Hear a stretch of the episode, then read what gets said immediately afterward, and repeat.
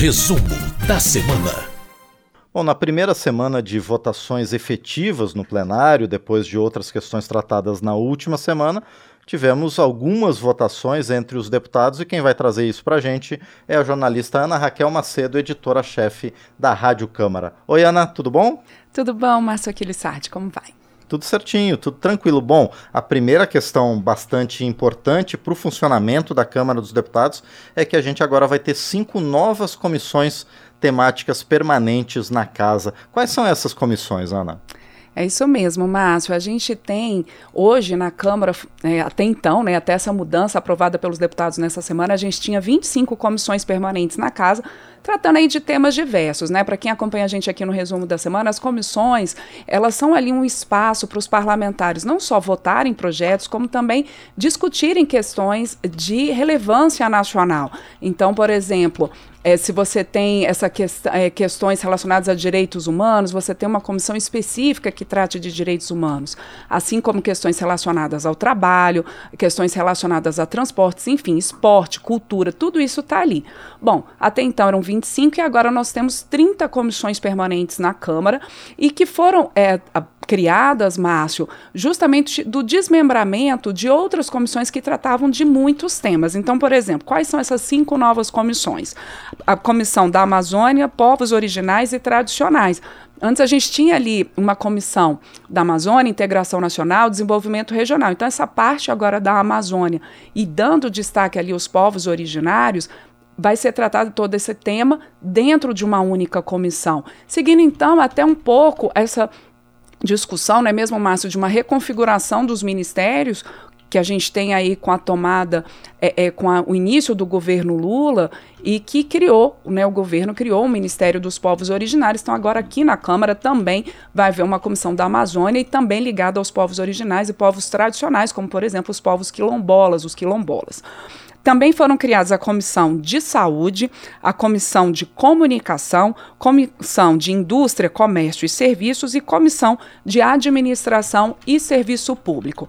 Vão trabalhar como suporte técnico nessas comissões servidores que já vinham trabalhando em outras comissões, então vai haver ali um remanejamento de servidores.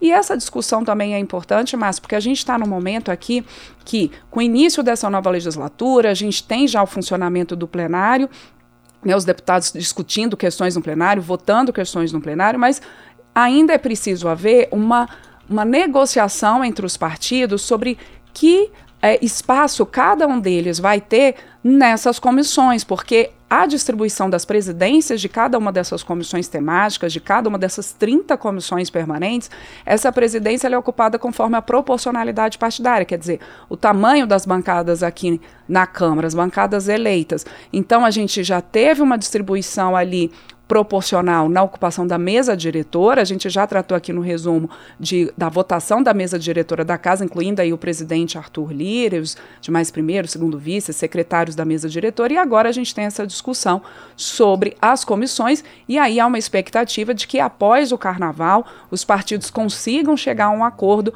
para ocupar então as presidências das comissões permanentes. É, também nessa discussão, nesse projeto né, que mudou aí a configuração das comissões, a gente teve uma mudança no nome da Comissão de Direitos Humanos, que passa a se chamar Comissão de Direitos Humanos, Minorias e Igualdade Racial, Márcio. Bom, muito bem. E essas comissões, então, estão sendo discutidas, estão sendo negociadas entre os partidos, como você falou. A gente deve, depois do carnaval, no mês de março, já ter uma definição, né? Mas ainda assim o plenário da Câmara já está trabalhando né, e foram aprovados acordos internacionais durante essa semana. Quais foram esses tratados, Ana? Isso, Márcio. A gente teve uma semana de discussão na Câmara de temas mais consensuais, de temas em que não houvesse muita polêmica, por isso a votação desses cinco acordos internacionais. Uh, então, o que, que, são esses cinco acordos? Bom, teve um entre o Brasil e a África do Sul para estimular a produção audiovisual, um acordo que trata aí de matéria penal envolvendo brasileiros, chilenos e bolivianos. É, entre outras questões, ampliando o número de pessoas que podem cumprir pena nos seus países de origem, quando há ali o cometimento de crimes em um desses países, que eles possam cumprir pena nos seus países de origem. Também há um acordo que facilita o trânsito de veículos automotores entre Brasil e Peru. Outro que foi assinado entre o Brasil e o Marrocos para troca de experiências na área militar e também entre o Brasil e a Romênia, permitindo aí a apreensão de bens e documentos e outras questões judiciais e penais entre esses dois países. Esses acordos, eles são votados primeiro pelos deputados, depois eles são então, eles também têm que passar pela avaliação dos senadores. Como eu disse, foi uma semana, março, de votações de temas consensuais e também de muito debate em plenário, muitos parlamentares falando ali na tribuna pela primeira vez, parlamentares novatos, usando ali o direito de fala para expor os seus projetos, para expor os seus principais objetivos nesse início de mandato. Aliás, sobre isso, Ana, talvez tenha sido a questão mais importante ao longo dessa semana na Câmara dos Deputados, porque vários parlamentares se manifestaram em defesa da democracia, em defesa das instituições da República, né, tanto aqui do Poder Legislativo quanto do próprio Executivo e do Judiciário, marcando um mês da invasão da sede desses três poderes naqueles atos de vandalismo que infelizmente a gente testemunhou no início de janeiro. Como é que foi toda essa movimentação na Câmara em torno dessa defesa da democracia, Ana? Esse é um tema importante, Márcio. A gente teve, como você mesmo ressaltou, essa discussão muito forte em plenário sobre um mês dos atos golpistas do 8 de janeiro. A gente teve também uma mobilização importante de servidores da Câmara, do Senado, também do TCU, por meio do sindicato, né, que é o Sindileges, que é dos servidores desses poderes, com um ato no Salão Negro é, da Casa e também com a participação de parlamentares e participação de, de funcionários de outros órgãos públicos, marcando a importância da defesa da democracia, marcando uma posição muito forte de que atos como os do 8 de janeiro nunca mais voltem a acontecer. Inclusive, a gente teve a participação nesse ato, Márcio, de é, representantes de funcionários do Congresso americano, lembrando ali a similaridade da invasão do Capitólio nos Estados Unidos, também ali por apoiadores do ex-presidente Trump, no momento também de troca de comando no país e de não aceitação do resultado das eleições lá nos Estados Unidos, é exemplo do que aconteceu aqui por essas pessoas que invadiram e depredaram esses sedes dos três poderes. Mas essa não foi, esse não foi o único tema, Márcio, discutido no plenário. A gente teve, por um lado, uma defesa forte da democracia em plenário nos discursos, mas a gente teve também discussões importantes, e como eu disse, esse é o espaço da casa, os parlamentares têm o uso da palavra em plenário para tratar de temas diversos, e aí parlamentares de oposição também fazendo críticas ao governo Lula, fazendo críticas principalmente a uma discussão que tomou corpo nessa semana, uh, com a manutenção da taxa de juros pelo Banco Central em 13,75%, muitas críticas uh, por conta das manifestações do presidente Lula contra ali o presidente do Banco Central, Roberto Campos Neto, falando então, uh, criticando a decisão do Banco Central em relação à manutenção da taxa de juros em mais de 13% e questionando essa questão da autonomia do Banco Central, autonomia essa que foi votada pelos parlamentares eh, na legislatura passada, né, autonomia do presidente do Banco Central, que tem então uma independência para definir a política monetária do país. Essa discussão se o Banco Central deve ou não continuar autônomo foi uma discussão que movimentou muito a casa nessa semana. O próprio presidente da Câmara, Arthur Lira, chegou a comentar, não em plenário, mas num evento é, público, que é, defendendo a autonomia do Banco Central, reforçando que essa foi uma decisão dos parlamentares, que foi uma lei votada pela Câmara, uma questão votada pela Câmara e pelo Senado, e que ele não via ali espaço para que se retomasse uma discussão sobre a perda de autonomia do Banco Central. Lembrando que essa perda de autonomia, é, dessa questão da autonomia, quer dizer, do Banco Central, o presidente do Banco Central, Roberto Campos Neto, é, por essa nova legislação, por essa legislação, ele tem um mandato, um mandato que não coincide com o do presidente da República, justamente numa ideia de autonomia. Por outro lado, parlamentares governistas apoiando o presidente Lula nessas críticas e dizendo que a manutenção da taxa de juros em 13,75% ela não é coerente com o momento que o país vive de tentativa e de retomada de crescimento. Bom, é uma discussão bastante intensa, Márcio, assim como discussões também que permearam o plenário sobre reforma tributária, sobre medidas provisórias que estão à espera de votação, algumas já editadas pelo governo Lula e algumas polêmicas também envolvendo a área econômica, como a MP do CAF, né, o Conselho de Administração ali é, fiscal, que hoje ele está ele dirime as dúvidas e vota as questões relacionadas aos contribuintes, ao pagamento de impostos e também concorrência entre as empresas.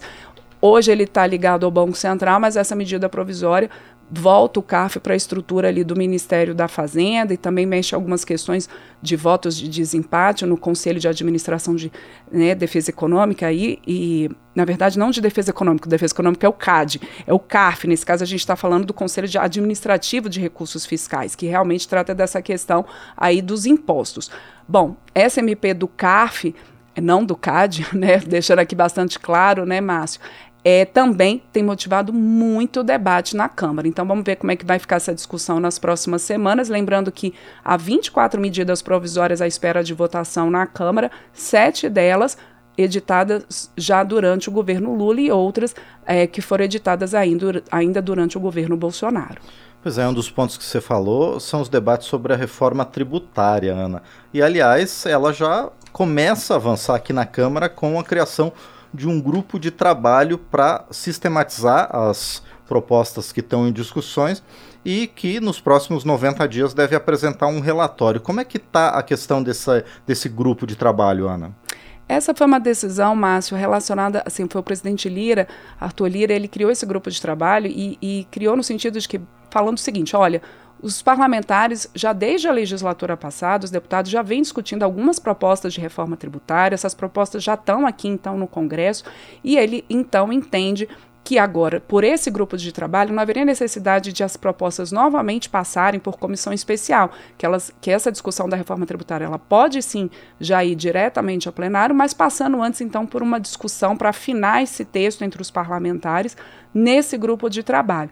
Esse grupo de trabalho vai ter a coordenação do deputado Reginaldo Lopes, do PT de Minas Gerais, que inclusive foi entrevistado aqui pelo painel eletrônico, e a relatoria do deputado Aguinaldo Ribeiro, do PP da Paraíba, deputado Agnaldo, que já foi relator de uma dessas propostas de reforma tributária, essas propostas aí que estão na mesa.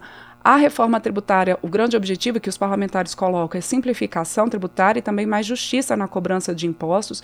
Muitos falando que da forma como hoje está o sistema tributário brasileiro, além de ser muito complexo, confuso, você acaba também cobrando mais impostos de é, das mais pobres por ser um imposto ali é, focado principalmente no consumo, e aí todo mundo paga a mesma alíquota né, na hora que vai comprar uma mercadoria. Então, esse é um ponto aí que está sendo discutido, tanto a questão de uma, um sistema simplifica, simplificar o sistema tributário e também mais justiça na hora de se cobrar impostos no país. Mas não é um assunto fácil, Márcio. A, a reforma tributária ela já vem sendo discutida há décadas aqui no Congresso, não é de agora. Então, há uma expectativa que, de, de, que, com o apoio do governo, o governo coloca essa como uma das pautas prioritárias e o Congresso também coloca a reforma tributária como uma das pautas prioritárias desse semestre. Então, toda essa união de esforços, a expectativa é de que essa união gere, então, um ambiente é, propício para a construção de um acordo para a reforma tributária o coordenador do grupo de trabalho, o deputado Reginaldo Lopes, já disse que pretende que o grupo é, escute não apenas os parlamentares, o governo, mas também é, representantes das prefeituras, representantes dos governadores, dos empresários, dos trabalhadores, porque afinal de contas todo mundo vai ser afetado. Afeta também numa reforma tributária a arrecadação de estados e municípios, não só do governo federal. Então, é uma discussão ampla, complexa e que o coordenador do GT e também o relator esperam incluir a sociedade nesse debate. Muito bem, a gente conversou então com Ana Raquel Macedo a respeito dos temas que dominaram o trabalho na Câmara dos Deputados nesta semana. E a partir da semana que vem a gente retoma essas conversas sobre reforma tributária, independência do Banco Central e muitos outros, não é, Ana? Isso mesmo, Márcio. A gente volta aqui com mais detalhes no resumo da semana, né? Falando de tudo que foi discutido na Câmara. Agradecendo aí quem acompanha a gente aqui no resumo, tanto pela Rádio Câmara ao vivo, pelas nossas rádios parceiras e a Rede Legislativa de Rádio, também pelo YouTube e também podcast, lembrando das nossas parceiras que retransmitem o resumo da semana, como a Rádio 97.5 FM Badu de Maracanaú, no Ceará. Muito bem, essa foi a jornalista Ana Raquel Macedo, editora-chefe da Rádio Câmara.